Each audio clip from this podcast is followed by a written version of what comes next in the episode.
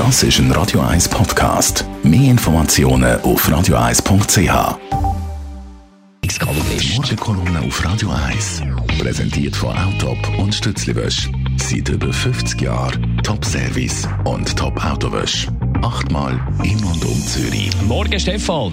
Schönen guten Morgen, Marco. Zurich Film Festival ist gestern zu Ende gegangen mit neuem Besucherrekord. Absolut. Äh, Es ist natürlich toll, dass das Festival gestern mit einem Besucherrekord abgeschlossen hat.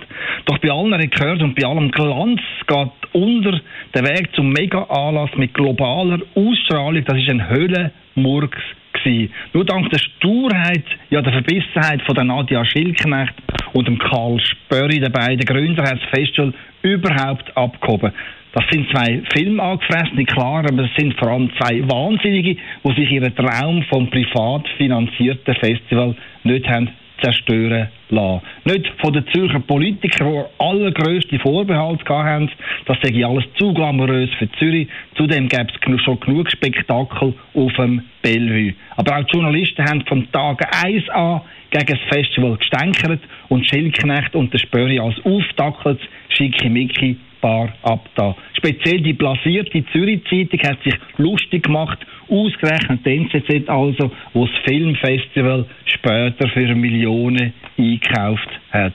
Aber eben Schildknecht und der Spöri haben sich in bester Unternehmermanier durch all die Widerstand durchgebissen, haben sich noch mehr ins Zeug gelegt und sind jedem noch so kleinen Sponsor hinein gerannt. Der mediale Durchbruch ist glückt, wo der Regisseur Roman Polanski bei der Anreise als Festival verhaftet wurde und zehn Wochen in Untersuchungshaft gehockt ist.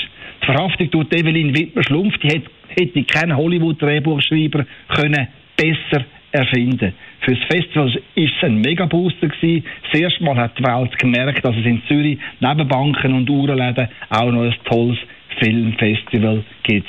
Mit dem Erfolg sind auch endlich noch die Politiker von Zürich aufgewacht. Jetzt plötzlich hat Corinne Mauch gemerkt, dass es für ihr Image hilfreich ist, wenn sie mit dem Roger Federer oder John Travolta im Corso im Skiwerferlicht steht. Zu verdanken haben wir das alles, der Glamour, aber auch die Millionen Umsätze für Beizen und Hotel, nicht etwa der Frau Mauch, sondern eben der Nadja Schildknecht und dem Karl Spöri. Und weil jetzt beide Gründer von der grossen Bühne abtreten und ihre Ämter als Festivaldirektoren abgeben, bleibt mir nur eins, den beiden Filmverrückten zu ihrer Weltklasse-Performance ganz einfach zu gratulieren. Danke, Stefan Barmettler, Chefredakteur von der Handelszeitung. Seine Kolumne gibt es zum Nachlesen auf radio1.ch. Die Morgenkolumne auf Radio 1.